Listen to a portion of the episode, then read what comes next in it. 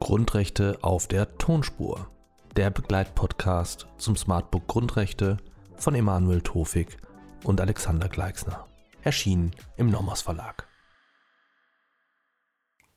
Meine sehr verehrten Damen und Herren, herzlich willkommen zum Grundlagenvideo zum Verhältnismäßigkeitsgrundsatz. Was beinhaltet der Verhältnismäßigkeitsgrundsatz? Der Inhalt des Verhältnismäßigkeitsgrundsatzes hängt eng zusammen mit seiner Herleitung aus dem Rechtsstaatsprinzip. Was er bezweckt, ist die Herstellung einer stimmigen Zweck-Mittel-Relation zwischen Eingriff und dessen Folgen für die Betroffenen. Aus diesem Grunde wird das Verhältnismäßigkeitsprinzip auch Übermaßverbot genannt. Eine schöne Formulierung findet sich in einer Entscheidung des Bundesverfassungsgerichts im 118. Bande aus dem Jahr 2007. Darin führt das Bundesverfassungsgericht aus, und ich zitiere wörtlich, der Grundsatz der Verhältnismäßigkeit verlangt, dass ein Grundrechtseingriff einem legitimen Zweck dient und als Mittel zu diesem Zweck geeignet, erforderlich und angemessen ist. Das ist ständige Rechtsprechung in dieser oder ähnlicher Formulierung. Der Verhältnismäßigkeitsgrundsatz gilt im gesamten öffentlichen Recht, nicht nur im Rahmen der Grundrechte. Wir werden im Rahmen der unterschiedlichen Veranstaltungen im öffentlichen Recht immer wieder auf dieses Prinzip zu sprechen kommen. Bei den Grundrechten ist er im Bereich der Schrankenschranke, also im Rahmen der verfassungsrechtlichen Rechtfertigung von Eingriffen, immer zu prüfen. Im Verwaltungsrecht wird er beispielsweise bei Ermessensprüfungen besonders relevant. Daneben kommt dem Verhältnismäßigkeitsgrundsatz auch eine große europarechtliche Bedeutung zu.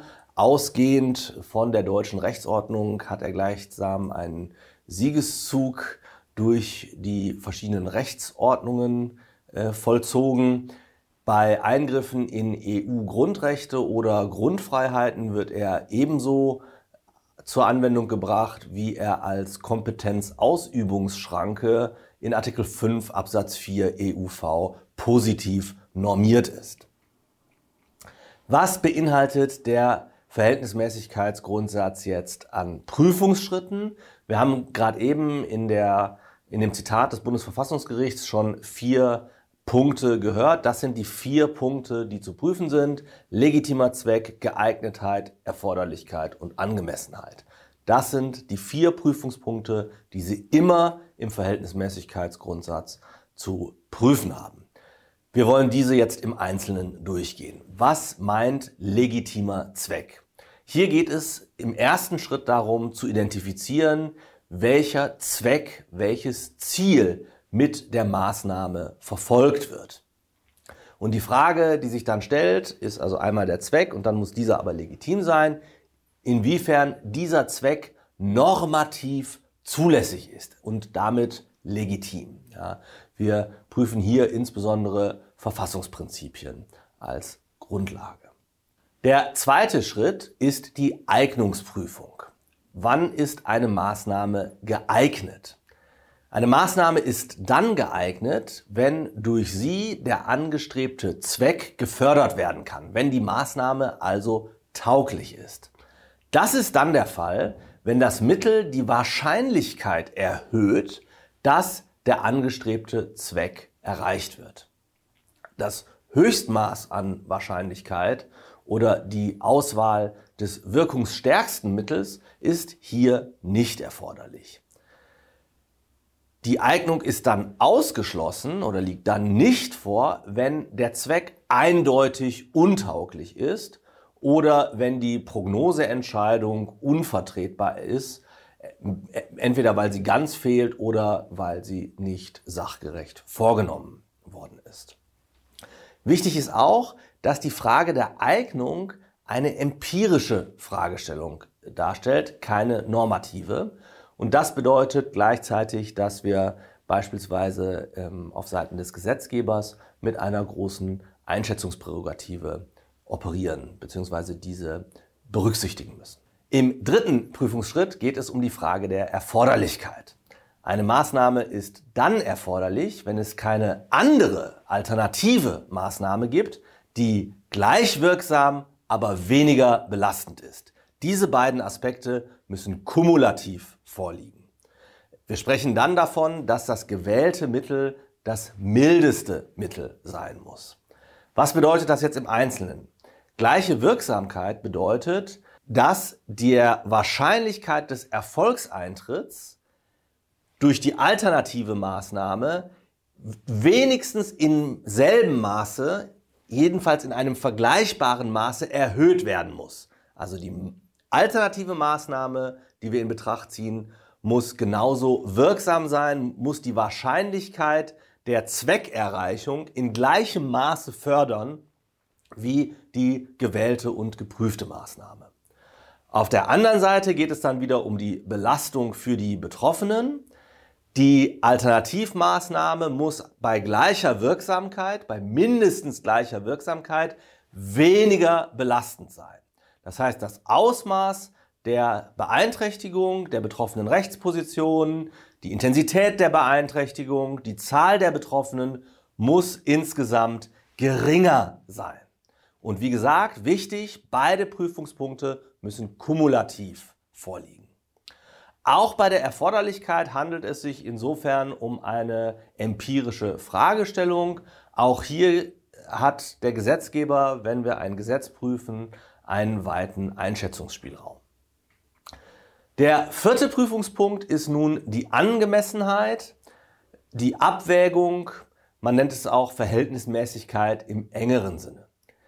Angemessenheit ist dann zu bejahen, wenn die den Einzelnen treffende Belastung nicht außer Verhältnis zu dem verfolgten Zweck und den dabei erstrebten Vorteilen für die Allgemeinheit steht. Ich sag mal, ungeschützt gesprochen, das ist das Kanonen auf Spatzen Argument. Ja, ich kann einen legitimen Zweck haben, ich kann, die Maßnahme kann geeignet und erforderlich sein, trotzdem könnte sie, wenn man sie in ihrer Gesamtheit betrachtet, ähm, außer Verhältnis stehen. Und das ist das, was in der Angemessenheitsprüfung noch einmal genauer untersucht wird. Es findet also statt eine Gesamtabwägung zwischen den Auswirkungen für die Betroffenen und den entgegenstehenden öffentlichen Interessen. Also noch einmal die Zweck-Mittel-Relation, der ja im Prinzip der gesamte Verhältnismäßigkeitsgrundsatz gewidmet ist, aber hier eben noch einmal in einem engeren Sinne ähm, geprüft wird. Wie prüfen wir das? Wir identifizieren die Belange beider Seiten, also die Belange der Betroffenen einerseits und die öffentlichen Interessen andererseits. Wir bestimmen die Intensität der konkreten Betroffenheit sowie des konkreten Gemeinwohlgewinns und prüfen dann, ob unter Berücksichtigung dieser Prämissen der erstrebte Erfolg zu den Belastungen für den Bürger außer Verhältnis steht. Mit guten Gründen wird bestritten, ob diese Abwägung aus prinzipiellen oder aus theoretischen Erwägungen überhaupt möglich ist. Ähm, das ist eine Position, die der große Verfassungstheoretiker Bernhard Schlink und ein Autor, der Ihnen möglicherweise auch aus anderen Zusammenhängen bekannt ist, ähm, schon in seiner Dissertation sehr prominent diskutiert hat. Seine Position ist, dass wir inkommensurable Rechtspositionen haben, also Rechtspositionen, die sich nicht miteinander vergleichen lassen. Seine Auffassung ist, wir vergleichen in der Angemessenheit immer Äpfel mit Birnen und wir können nicht sagen, ähm, dass äh, ein Apfel passender ist als eine Birne. Oder ein anderes Bild, das in der amerikanischen Jurisprudenz ähm, verwendet wird, ist, das ist das, der, wir vergleichen das Gewicht eines Steines mit der Länge einer Linie. Ein solcher Vergleich ergibt keinen Sinn und das zeigt, dass die Rechtsgüter inkommensurabel sind.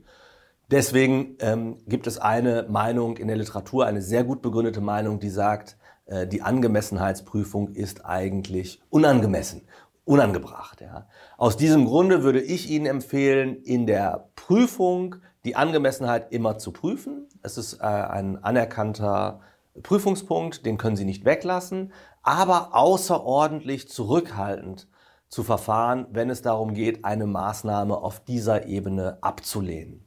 In aller Regel können Sie das sehr behutsam anwenden und eine Maßnahme, die Ihnen als nicht angemessen erscheint, schon auf der Ebene der Erforderlichkeit oder der Geeignetheit ablehnen. Soweit, meine sehr verehrten Damen und Herren, zum Verhältnismäßigkeitsgrundsatz. Ich danke Ihnen für Ihre Aufmerksamkeit.